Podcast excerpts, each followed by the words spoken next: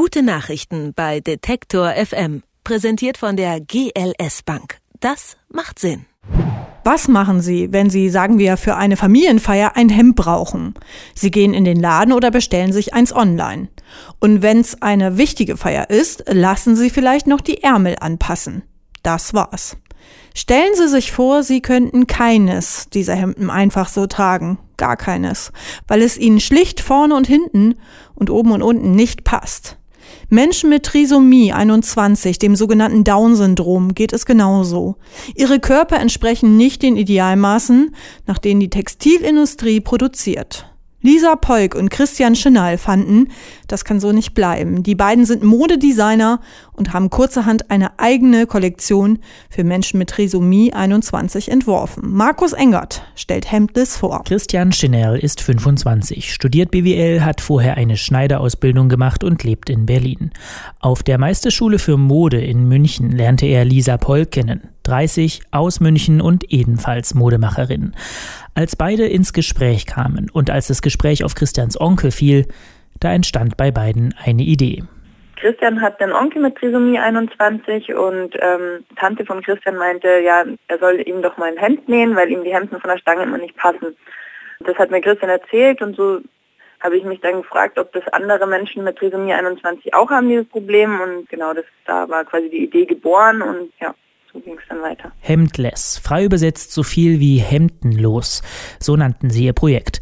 Denn das beschreibt die Situation für Menschen mit Trisomie 21. Einfach so Hemden kaufen, das geht für diese Menschen schlicht nicht.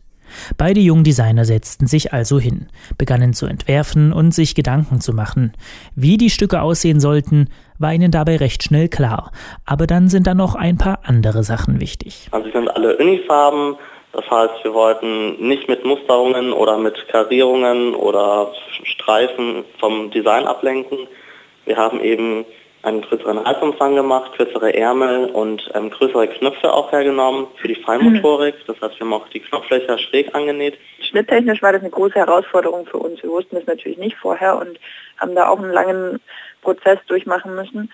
Aber so optisch gesehen, dass wir eben Uniformen gerne haben wollen, damit das irgendwie eine, eine klare Klarheit irgendwie ausstrahlt, das wussten wir natürlich schon vorher. Ihre Stücke haben Lisa Polk und Christian Schinell gemeinsam mit solchen Menschen entwickelt, für die die Hemden gedacht sind, mit einigen Bewohnern eines Betreuungszentrums. Wir haben die einfach gefragt und der Heimleiter war sehr begeistert von der Idee und hat uns da gut unterstützt. Ja, und dann ging das Ganze über einen längeren Zeitraum. Dann haben wir uns erstmal vorgestellt, ähm, haben dann Maß genommen, haben zusammen mit den Behinderten eben diese Kollektion auch mit entworfen und dann gab es da einige Termine, bis es dann letztendlich auch zum Shooting gekommen ist dort. Beide, Lisa und Christian, haben schon Kollektionen entworfen, Shootings gemacht und mit Models gearbeitet. Doch die Welt der Mode funktioniert nach einheitlichen Normen, nach strengen Maßen und klaren Schönheitsidealen. Das Anderssein hat dort eher selten seinen Platz.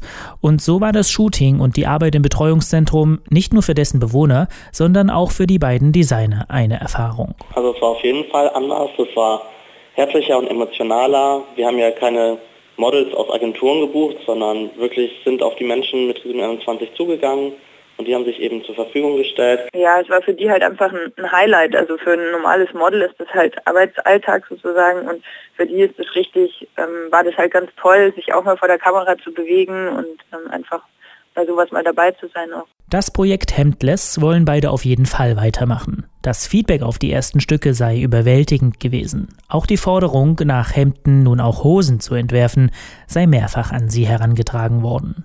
Vorstellen können sich das beide. Und so suchen sie derzeit weitere Partner für die Produktion und für den Vertrieb. Denn dass hier Bedarf besteht, daran haben beide keinen Zweifel mehr. Das hat uns auf jeden Fall die Augen geöffnet, dass da tatsächlich noch keiner sich dem angenommen hat, dem Problem. Ähm, finde ich, schon ein großer ähm, Hinweis darauf, dass eben zu wenig passiert, dass die Leute mit Trisomie 21 wirklich jedes Mal zum Maßschneider gehen müssen, äh, zum Schneider gehen müssen, nachdem sie ein Hemd gekauft haben. Das ist natürlich also schon ein Zeichen dafür, dass da zu wenig passiert. Das sagt Lisa Polk. Gemeinsam mit Christian Schinnerl macht sie Mode für Menschen mit Trisomie 21. Hemdless heißt ihr Label und das haben wir heute in den guten Nachrichten vorgestellt.